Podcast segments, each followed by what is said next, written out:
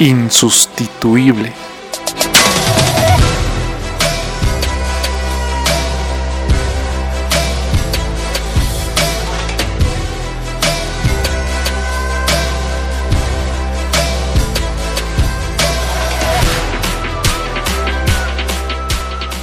Bienvenidos al podcast de Insustituible, el podcast diseñado para personas que están dispuestas a sobresalir del montón.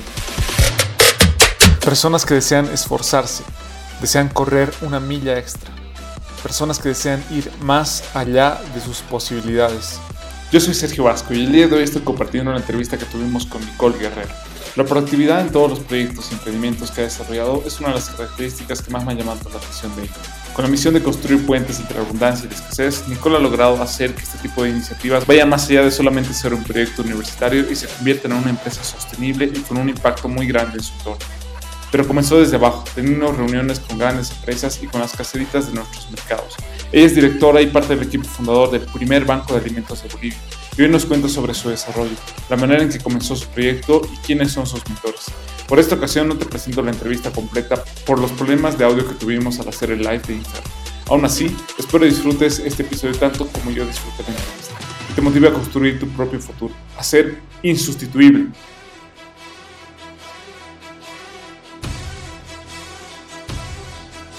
Te decía que hace unos meses, yo hace unos 4 o 5 meses recién me enteré sobre el banco de alimentos. Imagino que hace 3 o 4 años era mucho más complicado que tú vayas a una empresa, que tú vayas a un mercado de unas especialistas y les presentes este proyecto. ¿Qué tal ha sido para ti el presentar un proyecto que era nuevo en ese momento desde el concepto, desde la manera en que iban a manejarse, en, tanto con las fundaciones, con las empresas que iban a invertir, con las eh, personas que se iban a, aliar a ustedes, como los mercados, todo eso? ¿Cómo ha sido para ti el enfrentarte con un proyecto nuevo a personas que no conocían para nada este proyecto?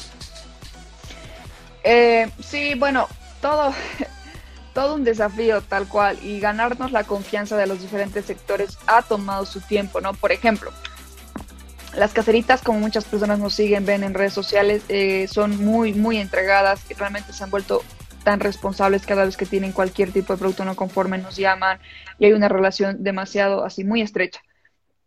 Pero eso ha tomado visitarlas una vez a la semana durante dos años, ¿no?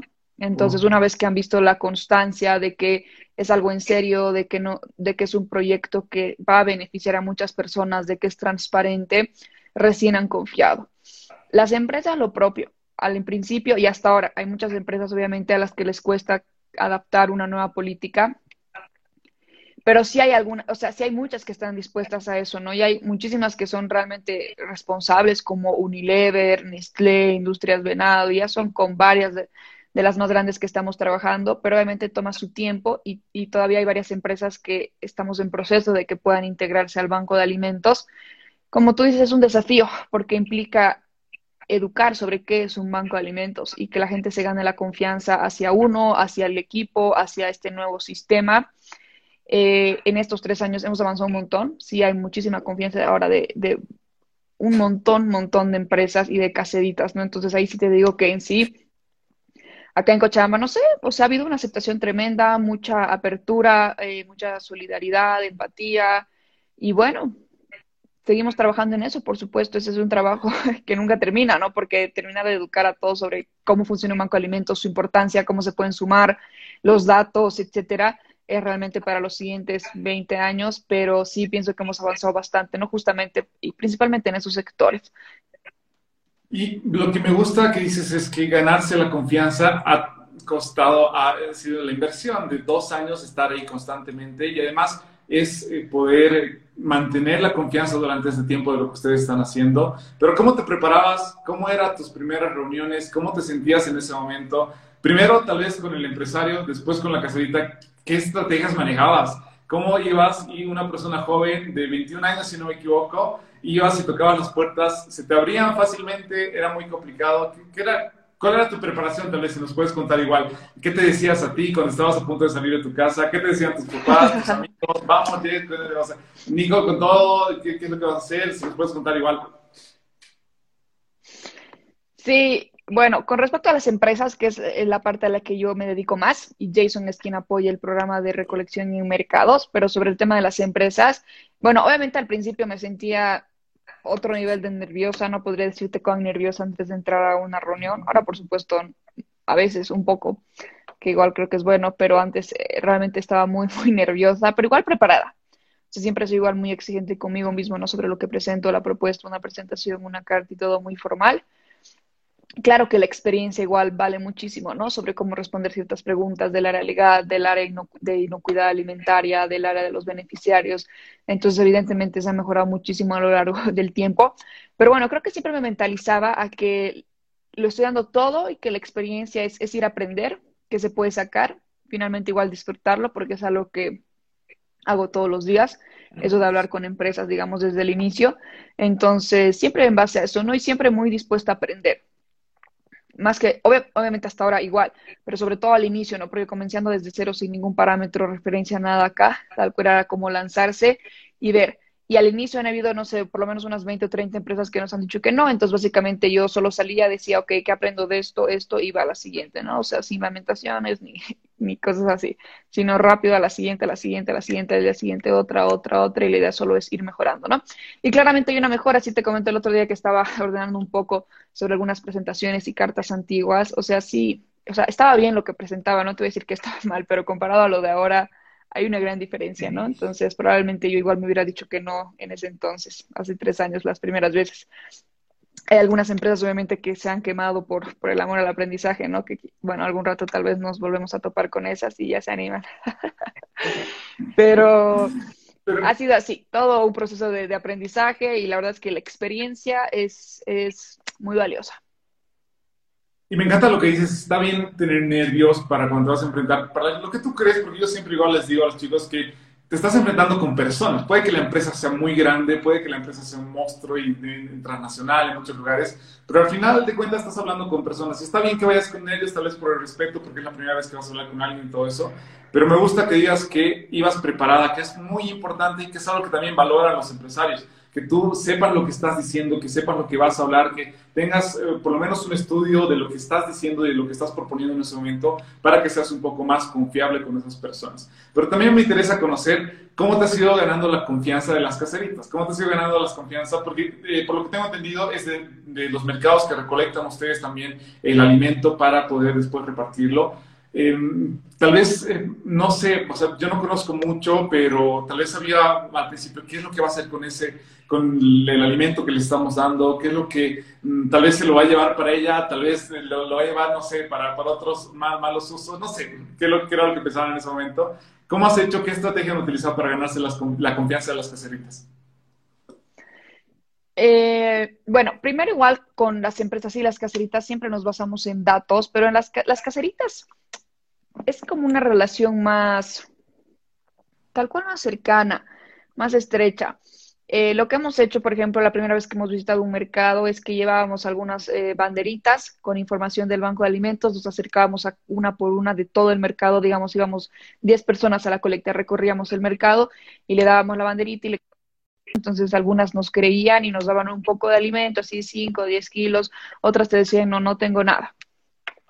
Pero el punto obviamente era que entiendan el, la misión, que la misión del banco es recuperar el alimento, es decir, recolectar lo que las caseritas ya no van a vender, ¿no? Entonces no es que se pide como mercadería de, de primera calidad necesariamente, sino su producto no conforme para igual ayudarlas a que se a que acomoden esto de forma responsable, segura y que logísticamente sea sencillo para ellas.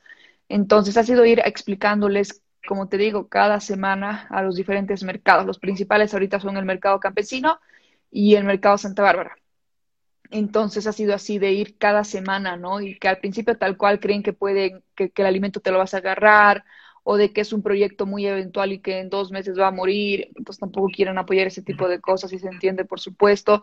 Entonces, el tema de las caseritas ha sido la constancia, o sea, el ir durante dos años cada semana con la banderita explicándole qué es el banco de alimentos, a quién se beneficia, qué es lo que hacemos, si quieren ir a hacer una entrega con nosotros está abierta, mostrando fotos de a dónde llegó el alimento. y así establecer una relación con cada caserita, ¿no? Y tal cual es la constancia, que ven que no es, no es que es un juego, porque ya es constante, nos ven llegar con un camión, con ponchillos, con credenciales cada domingo. Y ya ven que hay algunas caseritas que nos empiezan a dar, entonces las otras caseritas ven y como confían igual en su amiga, ya nos van conociendo, entonces tal cual es la constancia. 100% la constancia y creo que es la forma de ganarse, de ganárselas.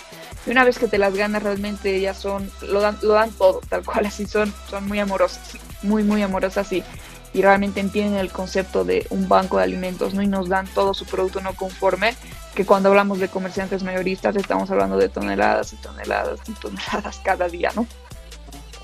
Y es súper importante lo que mencionas, el poder educar al, al, consumidor o a la persona que va a ser involucrada del proyecto que tienes cuando la otra persona tal vez no conoce el concepto. Como te decía, yo personalmente, antes de escuchar sobre el proyecto, no había escuchado eso sobre el Banco de Alimentos, ni siquiera en Bolivia, ni siquiera tal vez en Latinoamérica. Era concepto de que, no sé, producir, producir alimento como la única solución para las personas que no tienen, pero sí hay este tipo de soluciones que también hay que ir educando a las personas que son involucradas, no solamente en este tipo de proyectos sociales, sino también en proyectos en los que quieras generar un, un ingreso o algo, tienes que educar a la persona cómo va a utilizar tu producto para que sea mucho más fácil para la otra persona.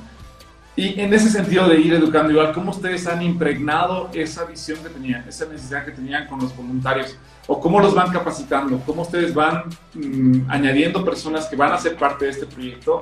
¿Y cómo hacen que esas personas igual estén alineadas con lo que están eh, ustedes eh, buscando alcanzar con la misión, con el propósito que tienen? Contanos un poco sobre el desarrollo de sus voluntarios.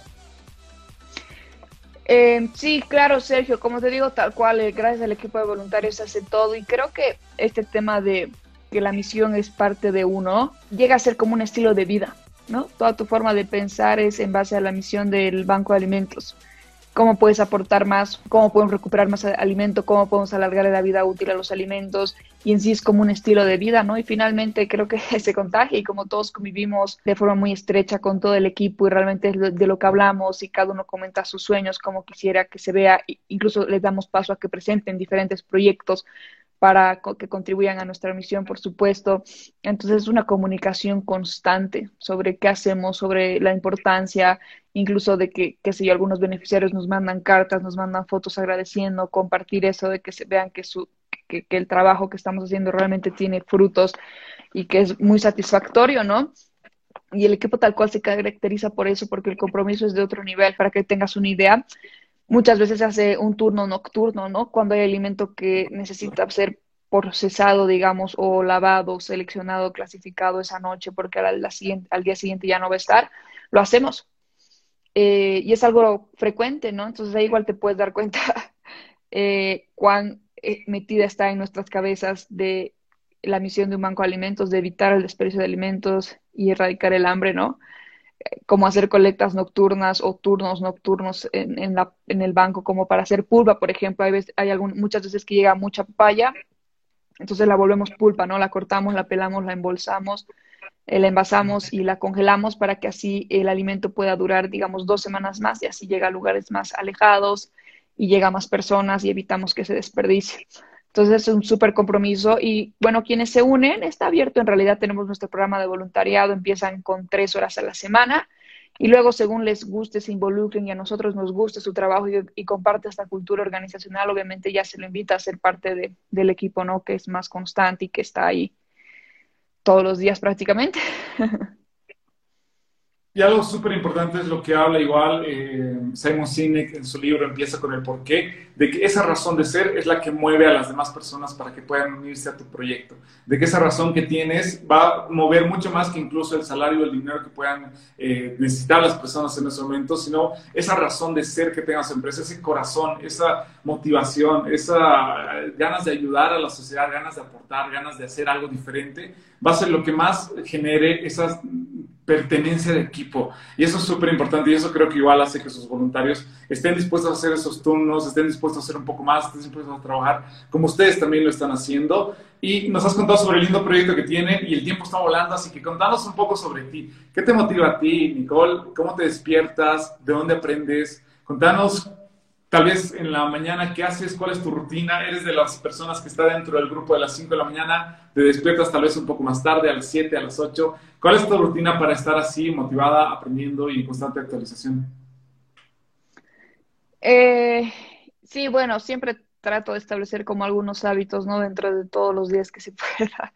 Pero bueno, me gusta despertarme a las 6 de la mañana y me encanta como ordenar todo mi cuarto, tener todo listo para comenzar el día y me gusta leer y meditar, ¿no? Es como mi momento sola y, me encanta. Usualmente eso igual hago ejercicio, pero ya dejé de hacerlo hace, hace algunas semanas. Eh, pero bueno, es algo que, que pienso retomar, que la mayoría del tiempo lo hago con regularidad, aunque sea dos veces a la semana. Y bueno, con respecto a mi día, ya lo organicé una noche antes, confirmar las, qué sé las reuniones, y en fin, detallar algunas cositas. Entonces ya tengo mi agenda lista, digamos, para el siguiente día. Eh, y después de mi meditación y de, la lectura, de que todo esté ordenado, súper limpio en mi cuarto y todo, eh, inicio, ¿no? Bueno, ahora que la mayoría es desde casa. O, bueno, también tengo reuniones presenciales. Entonces, así, así sería como, como inicio. Ahora, ¿de dónde aprendo?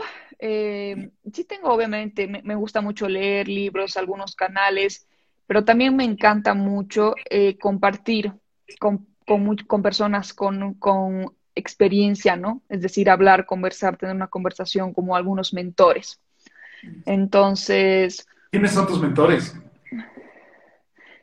Hay, hay, diferentes personas que nos apoyan. Bueno, por un lado está sí, mi papá y mi mamá, a quienes les consulto varias, varias cosas, porque ellos están igual en el ámbito de, de las empresas y de todo esto hace 30 años, entonces dependiendo qué, eh, les voy consultando porque tienen muchísima experiencia y me encanta compartir justamente estas experiencias y siempre nacen, nacen muy buenas ideas tal cual, porque es como que esta mente, la mía, súper innovadora, que solo quiere crecer y que está así hambriente y con ellos que tienen mucha experiencia, ¿no? Entonces, como una buena combinación. Entonces, de ahí aprendo muchísimo. Después, eh, bueno, nosotros somos parte de GFN, que es the Global Food Banking Network, la red global de bancos de alimentos cuya sede está en Nueva York. Entonces, constantemente igual tenemos, por ejemplo, reuniones con ellas y de ellos igual se aprenden mucho porque nos dan capacitaciones, nos hacen auditorías, un, constante acompañamiento, seguimiento, eh, ¿no? Entonces, incluso nos conectan con otros bancos de alimentos de Latinoamérica con quien compartimos experiencias. Ayer, por ejemplo, hemos compartido experiencias con el Banco de Alimentos de Perú. En otra ocasión, el año pasado, hemos compartido experiencias con el Banco de Alimentos de Quito. Entonces, ya aprendemos mucho, ¿no? Porque tenemos algunas situaciones similares, pero bueno, cada uno desde su punto de vista, etcétera, compartimos, aprendemos muchísimo. Lo mismo con las personas que nos hacen acompañamiento de parte de la red global. Ellos nos dan como que de ahí se aprende muchísimo específicamente en temas de bancos de alimentos, ¿no? De cómo gestionarlos, cómo conseguir financiamiento, cómo garantizar la inocuidad alimentaria, cómo captar beneficiarios, cómo difundir informes y toda esa parte que es súper técnica. Y bueno, creo que eso sería, ¿no? Y obviamente siempre hay algunos, algunos eh, eh, canales, libros, igual que, que me gusta seguir como como canales secundarios, diría, ¿no? Pero lo principal es que trato de relacionarme igual con algunas personas del sector empresarial que tienen mucha experiencia y en sí me gusta esto de compartir experiencias con alguien real en el sentido de que es alguien que puedo conocer o que conozco, eh, que, es, que, que está en la misma situación que vive en Bolivia, me refiero, y que le está yendo así extremadamente bien, que es que es súper profesional, súper capacitado y que está de igual forma logrando grandes cosas, ¿no? Entonces me encanta aprender de, de esas personas. Y es súper importante saber igual rodearse de este tipo de personas, hacer las preguntas que en ese momento consideres correctas y como tú dices también, equilibrar para saber que no estás siendo muy acelerado, que tienes que tener también tus momentos de tener decisiones de perspectiva que te ayude a encontrar la mejor, el mejor camino hacia lo que quieres alcanzar y hacia lo que quieres lograr. Eh, normalmente las personas que escuchan el podcast de Insustituibles son personas que están a punto de terminar la universidad volvamos unos años, unos pocos años atrás, no han pasado muchos para ti, volvamos unos pocos años atrás, ¿qué le dirías a Nicole que estaba comenzando la universidad? Ah, le aconsejaría que, no sé, siga el mismo camino, solo que con menos estrés y ansiedad. porque las cosas van a salir, porque las cosas van a salir tal cual. ¿Y en qué, en qué momento, no sé, te ha vencido el estrés o la ansiedad? ¿En qué momento crees que eran, no sé, más grandes que tú el estrés que estabas sintiendo en ese momento? Los momentos en que me ha ganado el estrés son un millón, así muy seguido. En realidad, junto con aprender sobre el banco de alimentos, sobre cómo dirigirlo, también he ido mucho de la mano de cómo controlar las emociones, ¿no? Entonces, justamente por eso he empezado a meditar y ahora obviamente lo manejo diez mil veces mejor que antes, pero momentos en los que me haya ganado el estrés y la ansiedad desde el inicio, olvídate, son infinitos. por eso digo que el consejo sería como que dalo todo, todo va a salir bien. Mientras lo, lo das todo, disfrutar un poco más el camino y no estresarte tanto, ¿no? Que es lo que hago ahora, en realidad y siento que las cosas salen mejor. Pero como te digo, he ido igual aprendiendo cómo lidiar con el estrés, con la ansiedad, con, con la frustración, con la ira.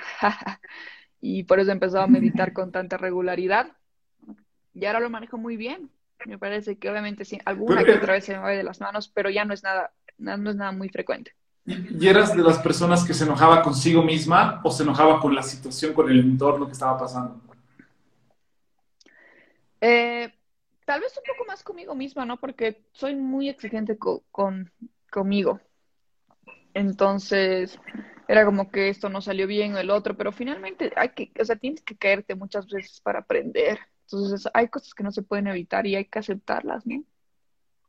Totalmente cierto. Y hay que aceptarlas. Muchas veces nos cuesta aceptar el error o, o las caídas, que es súper importante. Nicole, ¿cuáles son tus siguientes proyectos de aquí a 5 a 10 años? ¿Dónde te ves? alimentando a un millón de personas y es decir que nunca me voy a desligar del banco de alimentos, ¿no? Siempre, siempre voy a estar ahí y siempre voy a darlo, darlo todo porque la visión es muy grande y es a largo plazo, pero por supuesto también tengo mis proyectos personales, ¿no? Eh, me apasiona muchísimo igual el sector empresarial, entonces en algunos años me gustaría eh, sumergirme en ese otro sector y seguir desafiándome la verdad, y como te digo, la idea es desarrollar este sistema sostenible, construirlo a nivel eh, nacional y a la vez, por supuesto, desafiarme más personalmente, como digo, algunos proyectos empresariales, algunos proyectos más, más propios. Pero bueno, solo tengo definido, la verdad, los siguientes dos años ya. Luego lo, tengo muy abierto, me gusta así como que igual eh, tengo como cierto camino trazado, pero igual está muy abierto y muy abierta a cualquier oportunidad que pueda surgir, ¿no? De vivir en diferentes países, hacer diferentes cosas. ¿Y los próximos dos años, dónde te ves entonces? Sí, bueno, para este año y el siguiente voy a seguir full en el Banco de Alimentos y ya de acá a un año y medio tengo el plan de irme a hacer una maestría a Estados Unidos. Entonces, la idea es igual poder eh, comenzar por allá y explorar las diferentes opciones. Así que eso es lo que tengo planeado hasta ahora. Pero por supuesto, siempre, siempre siguiendo al banco de alimentos. Yo sé que vas a aprender mucho y te veré muy bien. Voy a hacer la última pregunta a todas las personas que han estado conectadas ahí, que han estado bancando en los problemas de internet que hemos tenido y, todo lo que ha pasado hoy, pero sé que la historia está muy buena. Mientras no estaba haciendo, estaban comentando que les ha parecido muy interesante todo lo que has estado diciendo. Pero las personas que están conectadas, voy a estar regalando en esta ocasión el libro del talento nunca es suficiente de John Maxwell, el libro que te enseña sobre cómo puedes desarrollar tu potencial más allá del talento que todos tenemos, más allá del talento que sea pequeño o grande, cómo puedes desarrollar tu potencial. Lo único que tienen que hacer para que les regalemos ese libro es que saquen una captura de pantalla a la, transmisión que estamos haciendo en este momento, etiqueten a Nicole y me etiqueten a mí y la compartan en sus estados de Instagram. A esas personas les voy a estar regalando el libro de el talento nunca es suficiente de John Maxwell, así que pueden aprovechar ahí que no estamos haciendo ninguna cara rara para poder sacar la, foto para poder compartirla después. Nicole, para terminar, las personas que han estado conectadas durante todo este tiempo escuchando tu historia, conociéndote un poco más, son personas que están dispuestas a sobresalir en el área que les apasiona. Según tu perspectiva, ¿qué debería ser una persona para poder ser insustituible? Bueno, muchas cosas, la verdad, pero se me ocurre una ahorita en particular y hablamos de la perseverancia. Yo creo que es lo que uno de los factores que realmente hace la verdadera diferencia en que un proyecto surja y otro no. Que siempre con un buen plan, un equipo, si quieres generar impacto, siempre se, se va a lograr todo lo que quieras, pero requiere perseverancia y requiere mucho trabajo. Totalmente cierto. Y muchas veces las dejamos las cosas ahí o ya estamos a punto de alcanzar algo y lo dejamos por no perseverar. Ya estamos a punto de encontrar aquello que queremos y lo dejamos porque no hemos sido constantes con lo que estamos haciendo. Gracias por todo lo que nos has enseñado, Nicole. No sé si nos quieres dar alguna última recomendación, algún consejo, algo con lo que nos quieras dejar para terminar. Bueno, gracias a ti, Sergio, por la invitación. Y para terminar, simplemente quisiera repetir lo, lo que dije al inicio, ¿no? De que no hay un momento inicial para iniciar un emprendimiento, la idea de emprendimiento que tienen chicos, pónganla en marcha así ahorita, empiecen con lo que puedan y no esperen un momento ideal porque no existe, nunca va a llegar y que bueno, cumplan lo que deseen, que su emprendimiento se haga realidad con muchísimo trabajo y perseverancia, pero bueno, eso sería, que comiencen ya no más.